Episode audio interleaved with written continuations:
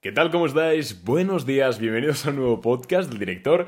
Yo soy Hernán Nogués y estamos ya de vuelta de mis vacaciones, bueno, vacaciones entre muchas comillas, porque he estado haciendo exactamente lo mismo ahí que aquí. Simplemente que los podcasts, pues me lo he tomado un poquito con más filosofía, sí que es cierto que no ha habido podcast diario, perdonadme, pero, y bueno, he logrado con el móvil, no con mis micrófonos, etcétera, pero, pero vaya, que he hecho lo mismo prácticamente en la playa que estaba que aquí. Pero vaya, que ya estamos de vuelta, ya vamos a volver a darle caña a todo el asunto de la bolsa, de los negocios, de la inversión, de todo esto y por supuesto del contenido gratis. Que por cierto, hablando de contenido gratis, mañana domingo sale la newsletter de cada domingo eh, en el cual pues tratamos un tema de interés sobre los mercados financieros. La semana pasada creo que fue... Ostras, ya no me acuerdo cuál fue la semana pasada. Bueno, os vamos a tratar, por ejemplo, cómo poner stop loss, cómo, en qué, ah, qué sectores se benefician por la inflación y cuáles no, fueron los de la semana pasada. Bueno, cada semana pues tienes un correo electrónico totalmente gratuito en tu bandeja, que puedes leer o puedes no leer, pero bueno, ahí está, hablando de algo interesante como es la bolsa, que es algo que, que, nos mola a todos. Así que nada, si te quieres suscribir, totalmente gratuito, obviamente, lo tienes en el enlace en la cajita de más información del episodio. Así que dicho esto, vamos a hablar de la temporada de earnings, de resultados empresariales que se nos presenta. Y es que sí, señores, el tiempo vuela y mucho. Y ya estamos, eh, pues, en la temporada, en la primera temporada de resultados del año 2022, las del primer cuarto, desde el primer trimestre. Eh, esta semana ya, sin ir más lejos, no hay piedad. Empezamos el lunes con eh, los resultados de Bank of America, Charles Schwab, eh, Sifi, BNY Mellon, bueno, y un montón más que las tenéis en Instagram, tampoco me voy a poner a leerlas todas. Y después del cierre tenemos así interesantes eh, Bank of Hope, que la verdad es que no la conozco, no os voy a mentir. Eh, Pinacle, bueno, tenéis unas cuantas. El martes, y aquí ya viene día interesante, tenemos eh, así, así, importantes, presentan Boeing, la de, la de aviones, Johnson Johnson, la biofarmacéutica, Hasbro, que, bueno, pues tema de juegos de mesa, royalties, todo eso, Em, y así más interesantes, pues no hay ninguna más. Eh, después del cierre presentan IBM, Interactive Brokers, Netflix. Ojo con Netflix, porque si recordamos la última vez que Netflix presentó resultados, alguno que estaba invertido le dieron ganas de saltar por la ventana. Así que es muy importante ver qué ha conseguido hacer Netflix en estos tres meses. Se ha conseguido bajar, sobre todo que no sé si recordáis los resultados de Netflix rápidamente. El principal problema que tiene la, empresa es que está gastando cada vez más dinero para retener un usuario. Cuantos más usuarios tiene Netflix, más dinero gasta por usuario, porque tiene que producir películas, tiene que... Eh, bueno, pues todo esto se gasta un montón de pasta, ¿vale? Entonces, lo que principalmente preocupa a los inversores es que si, si se desacelera el crecimiento de usuarios, que es algo que eventualmente pasará y que ya está ocurriendo, de hecho, Em, pues esos costes, ¿qué va a ocurrir? ¿Van a seguir incrementando o no? Eso es un poco la duda. Entonces veremos en esta presentación de resultados qué tal.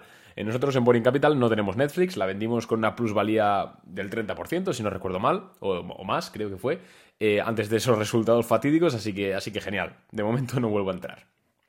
El miércoles tenemos a Procter Gamble, Nasdaq, Abbott Laboratories y ya está. Y luego, eh, después del cierre, a Tesla. Ojo con Tesla a ver, sí que es cierto que presente lo que presente prácticamente, pues es Tesla y al final va a ocurrir lo que ocurre siempre con Tesla, que está a una valoración súper alta y seguramente siga ahí, a no ser que ocurra nada estrambótico ni nada extraño. Además, recordad que en Tesla y en este tipo de compañías, como también NIO, em, mensualmente se van diciendo los vehículos que se entregan. Entonces, sí que es verdad que hay más certidumbre cuando llegamos a los resultados que en otras empresas normales. Presenta también Alcoa, ojo con Alcoa, también muy buena tendencia. Y ya está. Luego el, jueves presentan American Airlines, que previsiblemente lo tiene que hacer bien, viendo los resultados de la semana pasada de Delta Airlines, que es la que tenemos en Boring Capital. Y, oye, geniales, me encantaron. ATT, Nucor, Union Pacific, y ya está. Y luego, eh, después del cierre, Snapchat. Eh, hostia, perdón, Snapchat no, Snap Incorporated, y bueno, ya está, no, no hay más. Alpine, que no es, no es la de Fernando Alonso, ¿eh? es otra. Y luego el viernes tenemos Verizon, eh, American Express, SAP y, y ya está. HCA Healthcare y poquito más. Luego ya las demás semanas sí que tenemos ya resultados de Facebook, resultados de Google, resultados de las grandes. Apple creo que también es la semana que viene. Un montón, o sea, esta no, la siguiente. Un montón de resultados y qué esperar. Oye, Arnau, ¿qué esperamos de esta, de esta temporada de earnings? Eh, ¿Vendo mis posiciones y las estoy afrontando quizás con poco colchón? Em, a ver, pues de, obviamente, como siempre, depende de la empresa. Obviamente no esto es algo que no descubro nada nuevo, pero hablando en general, sí que es cierto que tengo la mosca detrás de la oreja con, estos resultados empresariales. Si bien es cierto que la anterior vez, eh, si escuché los podcasts, que obviamente siguen públicos y no los voy a borrar porque es que está, me da pereza, me daría pereza buscarlos. Eh, pues antes de la temporada de earnings siempre hacemos un par de episodios comentando un poco la jugada, ¿no? Y lo que previsiblemente espero. Y sí que es cierto que hace tres meses os dije que, seguramente los resultados iban a ser bastante buenos, que eh, pese a lo que estaba ocurriendo a nivel inflación, a nivel Rusia, a nivel todo esto, los resultados empresariales, las empresas seguían vendiendo bien, las demandas no se habían visto afectadas, etc. Eso lo dije en la anterior vez y se cumplió. Visteis los resultados de las Big Tech, salvando Facebook, que no me parecieron malos, pero bueno, ahí está la reacción de mercado. Visteis que en general, la verdad es que se, se adecuó bastante el mercado a esa previsión que hicimos. Sí, pero en esta ocasión tengo como la mosca detrás de la oreja, tengo una sensación de que creo que el impacto en el consumidor que ha tenido la subida de los precios, creo que le ha hecho pensarse dos veces las cosas antes de comprar y seguramente muchas empresas de las que hemos hablado y de las que hablaremos y de las que presentan resultados estas semanas, creo que verán... Eh, sus, crecimientos desacelerados en gran parte. Y ojo porque en algún caso creo que la cotización todavía no ha descontado esas desaceleraciones. Entonces sí que es cierto que cuidado, analizad exactamente dónde estáis y si estáis afrontando temporadas de earnings con una empresa la cual le ganáis, por ejemplo, un 5% y no estáis muy seguros y os, tampoco la queréis para largo plazo, yo al menos valoraría liquidar, si no la posición entera, parte de la posición para, para afrontarla con más seguridad, ¿vale? Pero vamos, es mi opinión personal, es lo que yo haré en mi cartera en el caso que yo considere y ya está, ¿vale? Tranquilidad. Em, Cositas, a ver, empresas que creo que lo van a hacer bien. Bueno, obviamente, todo el tema de energéticas, todo el tema de basic materials, todo este tema. Eh, también de, utilities, sí. Eh, y tecnológicas seguramente también sigan creciendo, salvando algunas más prescindibles. Y con prescindibles me refiero pues al, por ejemplo, las que funcionan por suscripciones, de las que puede prescindir la gente normal. Es decir, imagínate que estás percibiendo un sueldo y que, este, bueno, imagínate no, seguramente sea el caso de muchos, del 90% de la gente, em, que estás percibiendo, tu, estás percibiendo tu sueldo y de repente todo sube de precio, la energía se dispara, el alimento también se dispara. Eh, coño, te piensas las cosas dos veces. ¿Qué te vas a quitar antes? ¿Te vas a quitar antes Instagram o Netflix, o Spotify, o Shopify. Entonces sí que es cierto que creo que las empresas, sobre todo que estén más relacionadas en el business to business, es decir, que su cliente eh, principal sean los negocios, las empresas, creo que se van a ver menos afectadas que aquellas que su cliente personal principal, perdón, sea las personas físicas. Creo, ¿vale? Entonces creo que empresas como Google pueden hacerlo bien, como Facebook, como Apple, por supuesto, porque Apple vende a consumidores, pero Apple, va, a otro, va por otro lado porque tiene una demanda muy inelástica y etcétera. Pero en definitiva, empresas también de software, por ejemplo Shopify, Shopify sí que es cierto que vende a, usuarios normales, pero al final es tema de empresa, entonces alguien que ya tiene un e-commerce funcionando no va a dejar de pagar Shopify, que gilipollez. Em, entonces creo que también puede funcionar bien eh, este tipo de empresas, ¿vale? No es por dar nombres propios, simplemente es por el concepto de empresa. No sé si me estoy, me estoy explicando bien. Creo que podrían comportarse bien. También se comportarán bien seguramente las de, las de utilities, por ejemplo Procter Gamble, que el presente la semana que viene, previsiblemente se comportará bien. Al final, el champú que te vas a comprar te lo compras igual. ¿Por qué? Porque puedes subir los precios, sí, pero no vas a ir al trabajo despeinado, ni vas a ir em, oliendo mal a ningún sitio por no ponerte desodorante. Entonces creo que eh, este tipo de empresas, ¿no? Johnson Johnson también, Procter Gamble, este tipo de empresas creo que no van, van a hacer resultados en la media de lo esperado. Donde sí que me preocuparía es en empresas, como hemos dicho, que vendan al consumidor directo. Y sobre todo quizás empresas de... Mm, ¿Cómo se dice? Joder, nunca me, nunca me acuerdo de la palabra en español. Consumo discrecional, ¿vale? Que básicamente lo hemos hablado últimamente bastante, pero el consumo discrecional es, eh, bueno, un producto es de consumo discrecional cuando es bastante prescindible, digamos. Por ejemplo, la moda. Al final, si de repente suben los precios y empieza a haber un poquito tema de crisis, la gente ve recortada su renta, coño, pues igual esa sudadera tan bonita de la marca Gap no se la van a comprar este mes, ¿vale? Van a recortar en gastos por ahí.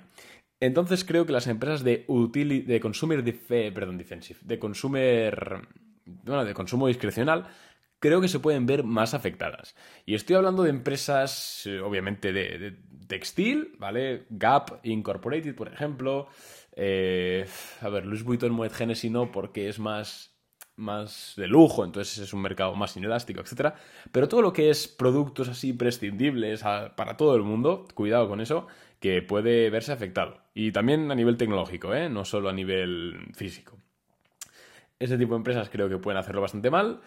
Y luego también, pues ya lo hablamos la última vez, ¿no? Empresas también de comercio. A ver, iba a, decir real. Al final, todo, todo es comercio real. Tipo restaurantes, cadenas, como por ejemplo eh, Starbucks, por ejemplo. Mm, este tipo de empresas creo que pueden hacerlo peor, de hecho ya están descontando bastante en el precio, porque al final eh, tienen una compresión de márgenes muy grandes. Si suben los precios de sus... Suben los precios, por ejemplo, el caso de Starbucks, ¿no? Que lo hablamos la última vez. Si suben mucho los precios del café, al final Starbucks y de la luz, Starbucks tiene que subir, repercutir esa subida en el precio del café. ¿Qué ocurre? Que si ya de por sí el café de Starbucks es caro y ya de por sí es un bien del cual en momentos de crisis la gente prescinde, ¿por qué? Porque si estás con, el agua al cuello porque no llegas a fin de mes, no te vas a comprar un puto café de 4 euros, las cosas como son. Y si encima tienes que subir más el precio, esa curva de demanda, perdón, esa elasticidad de la demanda se va a pique, eh, se vuelve, es una demanda muy elástica, entonces cuando subes el precio, eh, la demanda cae.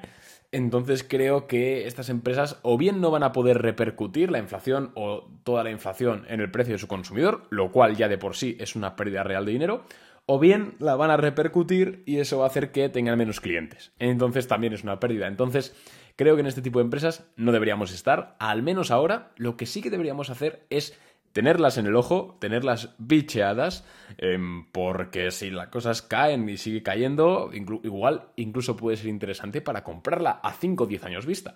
¿Quién lo sabe?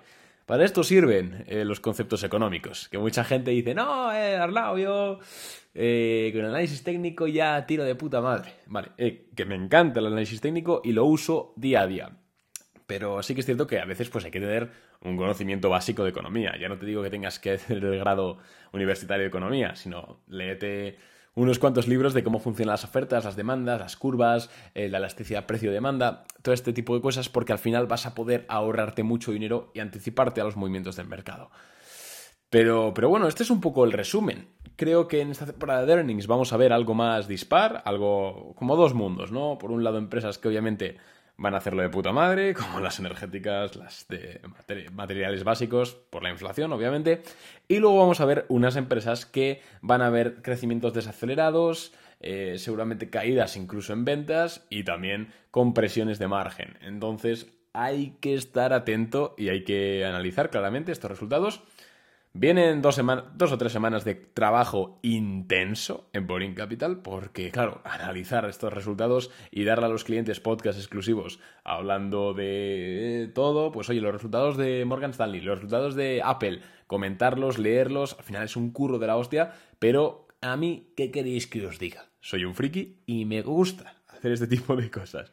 Así que nada, nos vemos mañana eh, con un nuevo podcast, domingo, domingo, mañana es domingo de resurrección. Sí, ¿no? Eh, yo, di religión, yo di religión toda mi vida y como dato era de las pocas asignaturas, bueno, de las pocas no, de una, de las asignaturas que suspendía siempre, macho, siempre, era acojonante. No sé por qué, la verdad es que le caía mal, no le caía mal al profesor, pero no hacía nada, no sé. me callo, me callo, que este podcast va a aparecer Telecinco al final, contando mi vida. Pues nada más por mi parte, la verdad. Mañana nos vemos con un nuevo podcast, nos vemos por redes sociales, nos vemos por Twitter, nos vemos por Instagram, nos vemos por todos lados. Un abrazo y, chao. A ver ahora que, que pause la grabación. Venga, chao.